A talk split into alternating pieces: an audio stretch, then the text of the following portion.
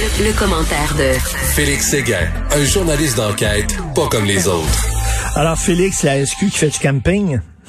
oui, quand même. Hein? Puis chez Desjardins, en plus. Alors, euh, je, je, je trouvais que l'expression euh, les joyeux campeurs hein, de ce calque de l'anglais, le happy camper, était de mise pour parler des enquêteurs de la Sûreté du Québec qui, euh, écrit-on avec Hugo Jonca et, euh, et moi-même, votre humble serviteur, Richard, aujourd'hui dans le Journal de Montréal, euh, qui ont mené une perquisition dans les locaux de Desjardins. Pourquoi? Parce que c'est la c'est la fameuse affaire du vol de données ben personnelles des clients du mouvement. Alors, euh, ils sont débarqués là euh, au moins euh, quatre jours. Ils y ont passé trois nuits complètes au siège social de Desjardins. Alors, ils étaient accompagnés de la Sûreté du Québec, de la police de Montréal. et tu vois, je, je, suis persuadé que tout le monde se dit, mais pourquoi coucher là? Est-ce que c'est parce qu'il y a trop d'ouvrages? Est-ce que c'est parce que c'est trop long? Mais non, mon cher, c'est parce que les policiers, entre autres ceux de la Sûreté du Québec, affirment nos sources, étaient très craintifs euh, que les avocats de Desjardins puissent leur mettre des bâtons dans les roues. Ben voyons. de faire, oui, Richard. Depuis le début, depuis le début de cette affaire-là, ça fait plus de deux ans et demi quand même, le vol de données chez Desjardins et l'enquête policière qui s'en est suivie a été euh, a été plombé par l'attitude de euh, de cette caisse, cette fameuse caisse populaire, nous disent nos sources. D'ailleurs, euh, dans le cas de, la perquisition qui a eu lieu chez Desjardins, euh, ce qu'on nous a dit assez clairement, c'est que les avocats de Desjardins, d'abord, ont mis des bâtons dans les roues des policiers.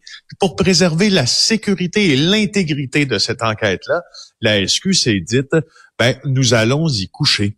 C'est incroyable. Écoute, si Desjardins avait euh, mis autant d'énergie à protéger ses membres qu'ils en mettent à se protéger eux-mêmes, on serait pas dans cette situation-là. C'est quand même incroyable. Ben moi, je, je d'abord, je trouve que la scène est un peu surréaliste parce que bon, ce sont tous les membres euh, des caisses euh, des jardins au Québec qui ont vu euh, tous les épargnants qui ont vu leurs données compromises. À partir de ce moment-là, moi, je me suis toujours dit, puis tu, te rappelles, à JE, on a fait une grosse émission d'une demi-heure là-dessus il y a justement un an et quelques là, et on s'attendait à une grande transparence de Desjardins dans la question du vol de leurs données, et ça n'a jamais été le cas. On n'a jamais eu un plaidoyer de transparence quand on a fait nos demandes d'entrevue en disant on aimerait mieux comprendre et etc.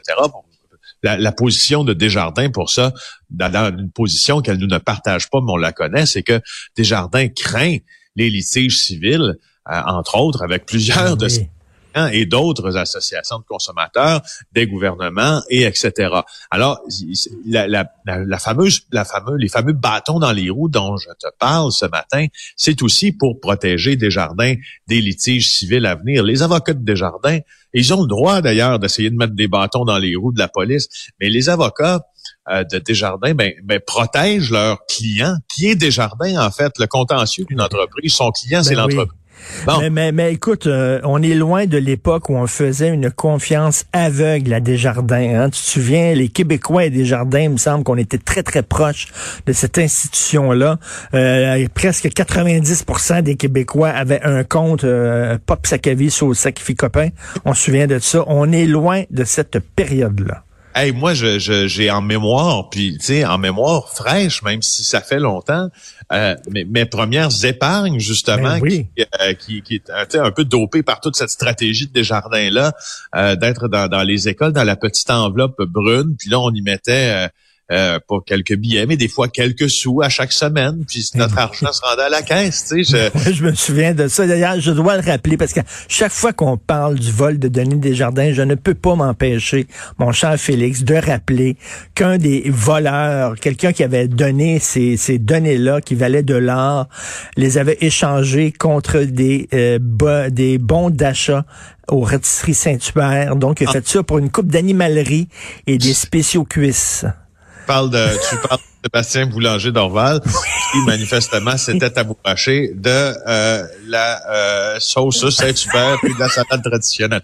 Alors oui, effectivement, selon les allégations, euh, euh, que, que, nous avons, nous, nous colligés, là, sur Sébastien Boulanger-Dorval, il a entre autres été payé en carte de cadeau. C'est de lui que serait euh, partie cette fameuse fraude-là. C'est lui qui aurait quitté avec les données, puis ensuite ces données-là seraient ramassées un peu partout dans ben l'espace public.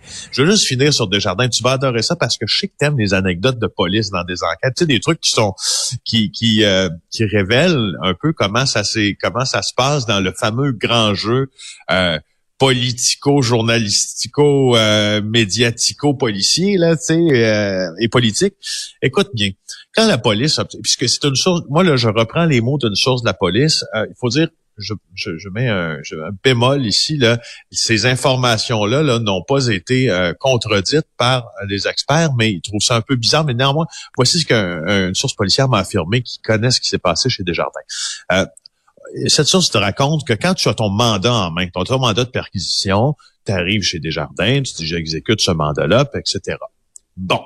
Alors, ce mandat-là, il semble qu'il est réputé être terminé quand tu sors physiquement de l'endroit. Donc, moi, quand j'ai fini chez Desjardins, puis je dis, bon, ben là, j'ai tout ce que je veux, je quitte avec mes policiers, mon mandat se termine. Je peux pas revenir le lendemain en disant, oh boy, j'ai oublié quelque chose.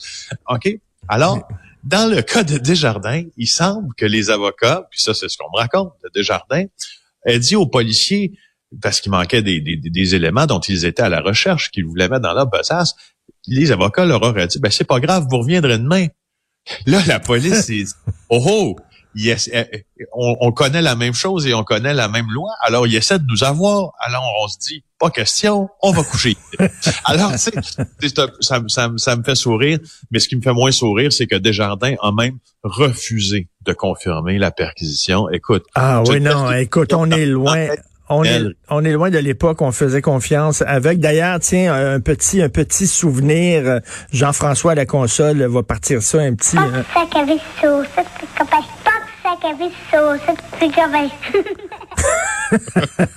ça te de saint super barbecue oui.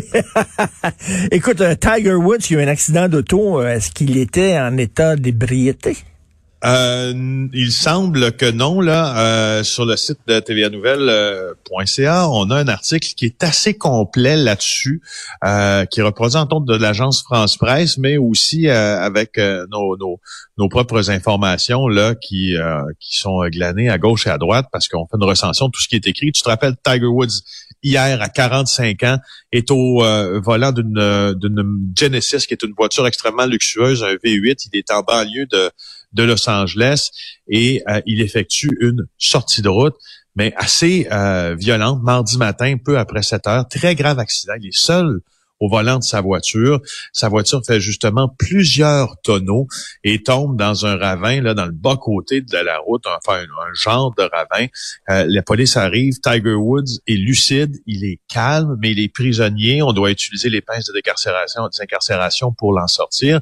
Euh, mais c'est ça, là, je voulais vraiment euh, te dire avec plus de précision qu'est-ce qui s'est passé sur la scène, en tout cas de ce qui est rapporté, entre autres par le Los Angeles Times. C'est un, bon article ce matin, un très long article d'ailleurs euh, du journaliste Haley Smith dans le Los Angeles Times. Il rapporte les propos du policier là qui est arrivé sur place, qui nous dit qu'il n'y avait aucune raison de penser que euh, Monsieur Tiger Woods était le golfeur était sous influence de quelque euh, substance illicite que ce soit, mais mais il faut bien dire qu'il y a 24 heures, c'est drôle, je disais ça hier, c'était encore dans les nouvelles les plus consultées, Tiger Woods euh, euh, en était à quoi? Sa cinquième opération au dos. Et il avait déclaré aux journalistes qu'il questionnait sur sa présence euh, au futur tournoi, avait dit je ne suis pas sûr. Parce qu'il venait d'avoir ce gars-là avait mal au dos de manière permanente. Ben oui, ben oui. Alors, on peut penser que les médicaments aussi, là, on ne sait pas là, au final, mais ont, peut-être eu une influence là, dans son accident. Parce ça, que ça arrive souvent que des gens qui ont des gros, gros maux de dos développent une dépendance aux antidouleurs. Donc, je ne sais pas si ça a joué là-dedans. Écoute, en terminant, parlant de sport, justement, le milieu de la boxe est vraiment sous le choc. Oui, parce qu'il y a une entraîneuse que tout le monde connaît de boxe qui s'appelle Chantal Lippé, qui a perdu la vie dans un accident sur la rive sud de Montréal, à Sainte-Catherine. Euh, c'est euh, arrivé vers 21h45 euh, avant hier, puis à l'arrivée des pompiers, quand l'incendie s'est déclaré, bien sûr, à l'arrivée des pompiers, c'était un embrasement général. Les flammes se sortaient très rapidement de la maison. Et le conjoint de Madame Lippé, qui s'appelle André Blais, lui aussi, c'est un gars que tout le monde connaît dans le milieu de la boxe. Lui a pu sortir de la maison, il a inhalé beaucoup de fumée, il a été hospitalisé, mais pas Madame Lippé, pas Madame Lippé. Alors, euh, hmm. ça, hein, là, les, les, euh, les commentaires sont très, très élogieux à son endroit. Euh, elle qui a péri dans un, un incendie qui semble, selon toute vraisemblance, être euh, un incendie d'origine accidentelle, mon cher. Écoute, on a une minute, une peine clémente pour un homme qui a enlevé une femme sur la rive sud. Oui, je vais te parler, puis je t'en reparlerai demain parce que ça vaut la peine de raconter quel, ben, à quel point cet homme-là peut être une véritable brute. Mais je veux juste te dire que euh, un homme qui s'appelle Ghislain Laplante a écopé d'une peine assez clémente pour avoir harcelé des femmes, mais les avoir enlevées, les avoir suivies pendant qu'elles faisaient du jogging, avoir développé hmm. des fixations sur certaines d'entre elles et s'être livré euh, à un plan extrêmement violent là, en possession euh, de menottes, d'objets sexuels, de, euh, de, de, de, tenues euh, de, de, de, de camouflage, de, et, pour faire peur aux femmes. Et sa peine, c'est quoi? C'est cinq ans. Cinq ans? Ouais. C'est tout? Puis s'il est gentil, il va sortir aux deux tiers de sa peine. Oui, oui. Il va sortir vite, tu sais. Il va sortir après, après, trois ans à peu près. C'est incroyable pour, pour vraiment brutaliser des femmes comme ça, les harceler, les intimider. Mm c'est ça pose encore la question des maudites sentences bonbons. Merci beaucoup, Félix Séguin. On se reparle demain. Donc, Félix Séguin du bureau d'enquête du Journal de Montréal et du Journal de Québec.